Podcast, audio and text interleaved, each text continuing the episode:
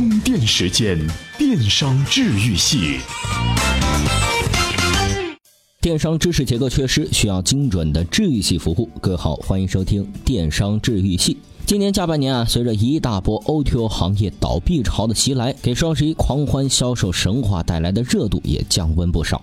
特别是媒体关于 O2O 寒冬认知和报道的推波助澜，让许多的从业者是心中忐忑不安啊。O T O 真的只是个美丽的泡沫吗？如何看待当前 O T O 行业寒冬现象和未来的发展趋势呢？在这样的背景下，O T O 究竟还有哪些创业或者投资的机会呢？其实啊，O T O 寒冬的提法是有失偏颇的。这一波 O T O 企业倒闭潮的出现，有其发生的必然性和合理性。相比 O T O 寒冬的说法，倒不如说是 O T O 领域换血重生、自然进化的重要拐点。在中国，每天都有成百上千的创业公司倒闭，并不存在忽然变多的情况。为什么这段时间 O T O 领域倒闭的比去年同比的要多？很简单，因为 O T O 去年热潮融到资金的企业特别多。理所当然，今年自然淘汰的也多，这是一个很正常的基数和比率的关系，恰恰也说明了这一市场的可挖掘性。如果 O T O 企业发展的战略目光还停留在依靠单纯烧钱圈市场的层面，那么关门大吉就是在所难免。那前几年电商行业在高度竞争中形成寡头垄断局面和资本寒冬的双重背景下，O T O 电商行业有哪些新趋势和投资机会呢？休息一会儿，马上回来。语录：互联网加无疑是今年最火的话题。对于企业而言，互联网到底是工具还是本体呢？新东方董事长兼宏泰基金联合创始人俞敏洪有着自己的想法。互联网是工具还是本本体的问题？那我的观点就是，如果是工具就可以扔掉。那么请问现在哪个行业能把互联网给扔掉？就是能把移动互联这个时代给扔掉？那扔不掉，既然扔不掉，它就变成你本体的一部分。我们手里拿把铁锹是个工具，你用完了可以扔。但是如果你胳膊，你就不可能把它切掉；即使你不用的时候，你也不可能把它切掉。对，所以互联网实际上变成了它已经不可缺少的一个生态系统。少了以后，就一定会带来企业的这个不平衡发展，或者说最后甚至最后就就就没了。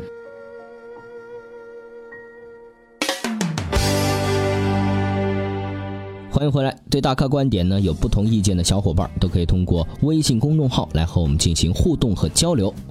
我们说到这个新趋势和投资机会啊，肯定是见仁见智，每个人都有不同的观点和独到的见解。接下来，我们就通过三个关键词儿来进行探讨。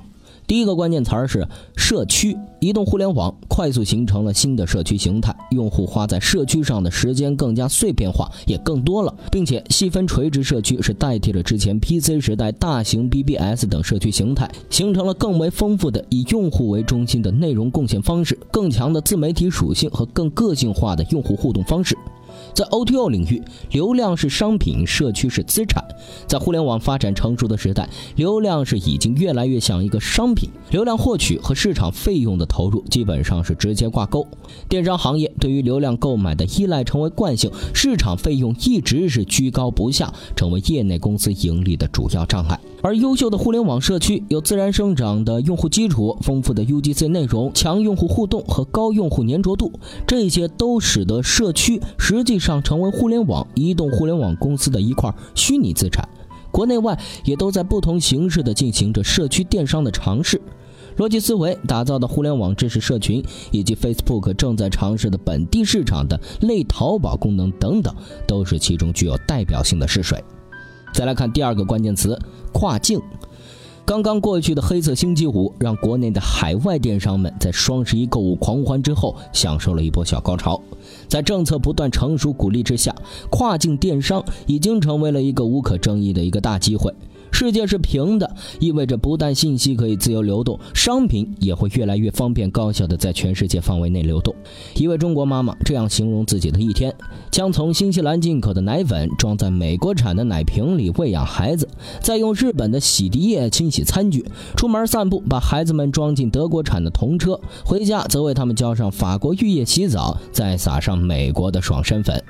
这海淘带来的是电商商品选择的极大丰富，增加了大量的新品类，而品类扩张一直是电商行业发展的主要驱动力之一。不光是世界知名、不必再做用户教育的奢侈品品牌，大量海外终端商品也开始成为中国互联网用户海淘的选择。伴随海淘需求而生的各类电商平台，仓储、物流等创业公司也开始兴起。但是，海淘所带来的问题也是不容忽视的，假货问题、维权问题等等等等。最后，我们再来看看第三个关键词是轻资产。随着服务商品化，生鲜水果、最后一公里、真正的 C to C 等具有地缘特点和本地生活相关的品类服务开始进入电商版图。本地化的电商需求对不同的供应链管理方式和不同的物流服务的支撑需求大大的增加。这些啊，都是传统电商也还没有建立好的体系，成为催生新兴电商平台的机会。一般做 O T O 精力总是有限的，线下太重，线上就容易放松；但线下又太重要，想要轻轻的做，做着做着就上了死亡榜。于是啊，轻资产 O T O 成了市场蓝海。比如传统小卖部就扛起了 O T O 线下革命根据地的重任，收发快递、上门 O T O 服务、房产租售、用工、福彩、充值、影印等便捷服务等等，这些都是小卖部可以支撑的线下支持。那么，谁来整合这些小卖部？轻资产 O T O 的蓝海还需要更多的想法呀。总之呢，O T O 是互联网的落脚点，是互联网经济发展至今消费者提出的必然需求。毋庸置疑，O T O 拥有着广泛的市场基础和前景，但受限于整个市场尚未成熟和稳定，成长历程肯定无法采用互联网式的快准狠，还需要时间慢慢探索。行业服务仍在沉淀，所有 O T O 从业者任重而道远。好了，接下来来看看今天的关键词。今日关键词：充电时间。本期关键词：盒子。自从亚马逊首次谈及利用无人机运送包裹的计划以来，世界各地都开始探索高科技的快递方式。今天到充电时间微信公众号后台回复“盒子”，我们看一个不一样的物流方式。本期节目呢就是这样。最后做一个小广告。充电学院是一种不求甚解但求有用的知识分享方式，一课一个知识点，让您每天学点有用的，让大家成为基于互联网思维的新商业时代意见领袖。欢迎感兴趣的小伙伴通过微信搜索“充电时间”加入我们的微信公众号来了解详情。好了，感谢您的收听，我们下期再见。